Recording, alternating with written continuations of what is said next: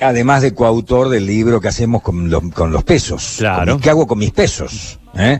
¿Qué hago con mis pesos? ¿Cómo te va, Matías? ¿Qué tal? Buen día. Buen día, Beto. Buen día, Nacho. ¿Cómo están?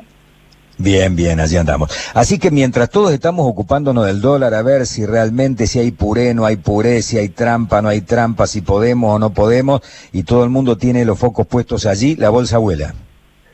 Exactamente. En, lo que va de la cuarentena, si uno toma desde, mediados de marzo, eh, la bolsa argentina tenido una suba muy importante, tanto en, sus bonos como, en las acciones.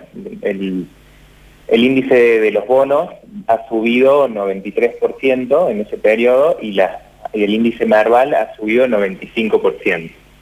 Claramente eh, no es algo que uno pueda proyectar y justo coincide el piso del mercado con el, con el inicio de, la cuarentena eh, y estamos en un momento de, renegociación de la deuda, noticias que van, noticias que vienen, pero claramente el, Merval viene desde el quinto infierno, que viene muy, desde muy abajo.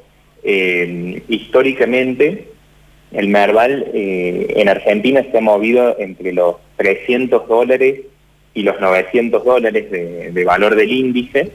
Eh, hubo épocas en las que llegó, por ejemplo, eh, a lo largo de, lo, de los 90, en algunos momentos tocó los 1000, eh, y, a, comienzos de enero del 2018, que fue el, máximo, llegó a 1800, pero como algo totalmente fuera de lo que es la historia argentina, pero después siempre se ha movido entre 300 y 900 dólares y el, mercado argentino es un mercado más de oportunidad que de inversión de largo plazo, siempre ha mostrado que eh, comprar cerca de 300 dólares ha sido negocio y vender cuando eh, se acaba un ciclo económico, un ciclo político en torno a los 900 dólares.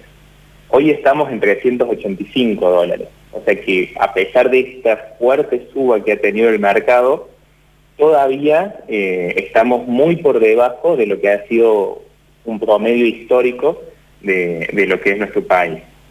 Sin embargo, algo importante y, siempre marcar eh, a, tus oyentes y a aquellos que quieran empezar a, invertir, el mercado argentino es un mercado más, eh, no hay que ingresar eh, sin conocimiento, sin asesoramiento, porque es un mercado que no es como en otras partes del mundo. Uno cuando mira índices, por ejemplo, de países como, como Estados Unidos, países como Europa, como Australia, han mostrado a lo largo de la historia que en el largo plazo la, bolsa siempre, siempre sube, ha sido una muy, muy buena inversión.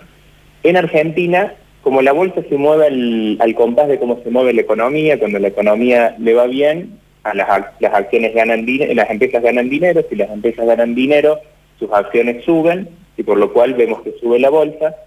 En Argentina, lamentablemente, venimos que con subas y bajas del PBI continuas, entonces eh, es una herramienta solo para perfiles más agresivos. Eh, no obstante eso, también ha habido herramientas eh, en, el, en el último tiempo para inversores más conservadores. La gente que habitualmente compraba unos dólares, hacía plazos fijos, ahora se dan cuenta que bueno, los plazos fijos tienen tasas que no, no alcanzan para cubrir la inflación, más allá de que los últimos meses eh, le han venido ganando porque la inflación ha estado muy baja, si uno lo compara con los números que, veníamos teniendo, es alta si uno considera que está todo parado, eh, pero el plazo fijo no, le viene ganando históricamente a la inflación. Eh, el dólar para muchos argentinos en este momento eh, es lo que consideran un activo seguro, pero es muy difícil de conseguir. Y hay herramientas a través de la bolsa. Hoy en día son muy famosos los fondos comunes que se llaman bonos dólar link, que eh, son fondos comunes de inversión que invierten en instrumentos de empresas que pagan deuda atada al dólar oficial. Entonces esa herramienta ha venido rindiendo entre 3, 4% todos los meses, con un, un sentido muy lineal de, suba, y son herramientas muy interesantes para todo inversor. Bien, ¿y a qué se debe que en medio de todo esto que vos estás planteando, a ver, porque acuerdo no hubo finalmente con los más grandes todavía, si bien no se ha cerrado la puerta, los más grandes no, no han arreglado, estamos hablando de, de BlackRock y, y, y, de los más pesados, de los bonistas internacionales eh, con los que nosotros tenemos deuda.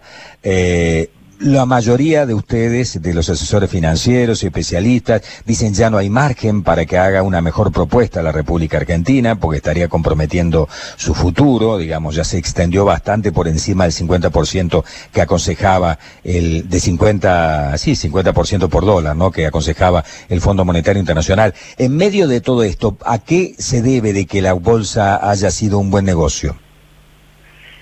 Y en gran medida es eh, como te decía, venía desde muy abajo. hay buenos argentinos que cuando arranca todo este proceso de negociación estaban en 22, 23 dólares, hoy ya están más en torno a 44, 45, conozco como el Bonar 20. Eh, entonces, la suba ha sido importante, pero porque ha arrancado también desde, desde muy abajo. Entonces, al, al mostrar una intención de negociación, o sea, eh, los mercados se mueven más por expectativas. Esto es algo también que podemos ver, ¿no? El fenómeno de, la suba en la bolsa no es algo que estemos viendo solo eh, en Argentina. Argentina es un caso aparte, eh, pero a nivel mundial, cuando uno mira las bolsas, muchos dicen que qué rara la diferencia que hay en este momento entre lo que es la, los yankees lo dicen Wall Street y Main Street, o sea, lo que es la, bolsa lo que es la calle, lo que es la economía la calle. Lo que pasa es que las bolsas siempre se anticipan a movimientos que se vienen después. Cuando uno ve el movimiento en la, en la bolsa es algo que probablemente lo veas en el crecimiento del PBI seis meses más adelante. Como también cuando desde el Banco Central se hace política monetaria, ya sea de tasas altas, tasas bajas, de emitir, de no emitir, no lo ves al día siguiente. Entonces, en parte también eh, viene por ese lado.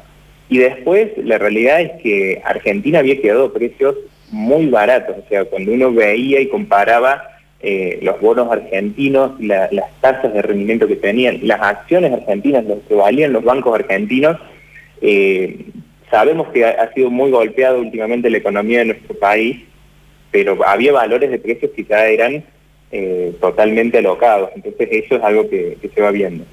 Y después también hay empresas que, en, medio de la, situación actual eh, también se han visto se han visto beneficiadas. Por ejemplo, empresas como Mercado Libre, que se puede eh, comprar de, Argentina, su CDR, eh, ha subido casi 160% en lo que llevamos del año.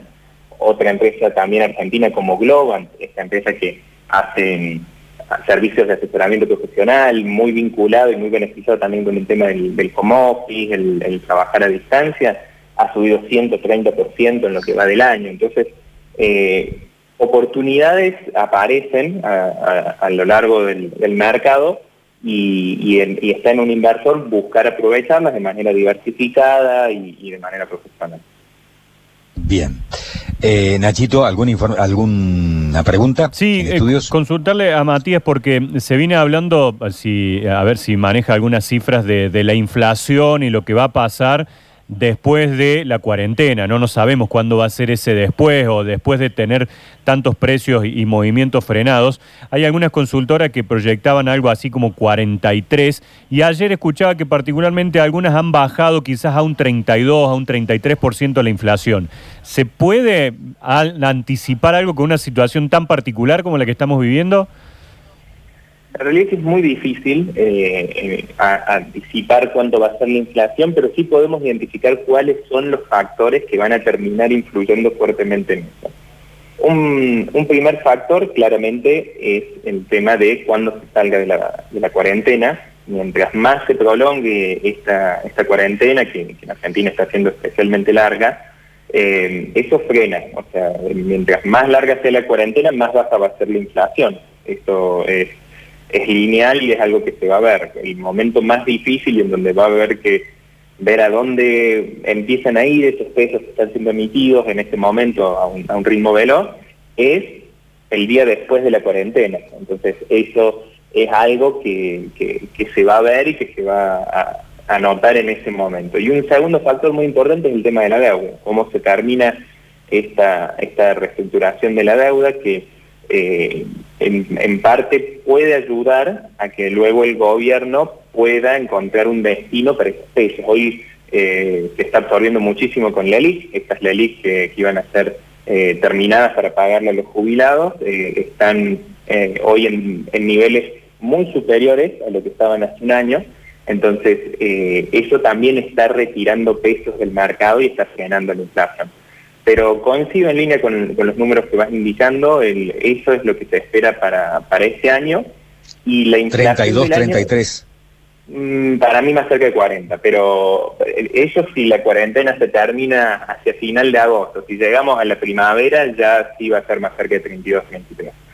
Eh, pero lo que va a ser más difícil de ver y ojalá que, en esto tengan una buena acción en cuanto a las medidas económicas tomadas post pandemia es cuánto va a terminar siendo la inflación a partir del año que viene, o sea, porque este año va a ser especialmente distinto, pero el nivel de, emisión que ha habido, si no se puede canalizar en la actividad, eh, el año que viene va a ser un año muy difícil para la inflación. Se va a traducir en inflación claramente. Matías, te agradecemos como siempre muchísimo el contacto telefónico. Gracias. ¿eh? Muchas gracias, Reto. Saludos a la audiencia. Un abrazo grande.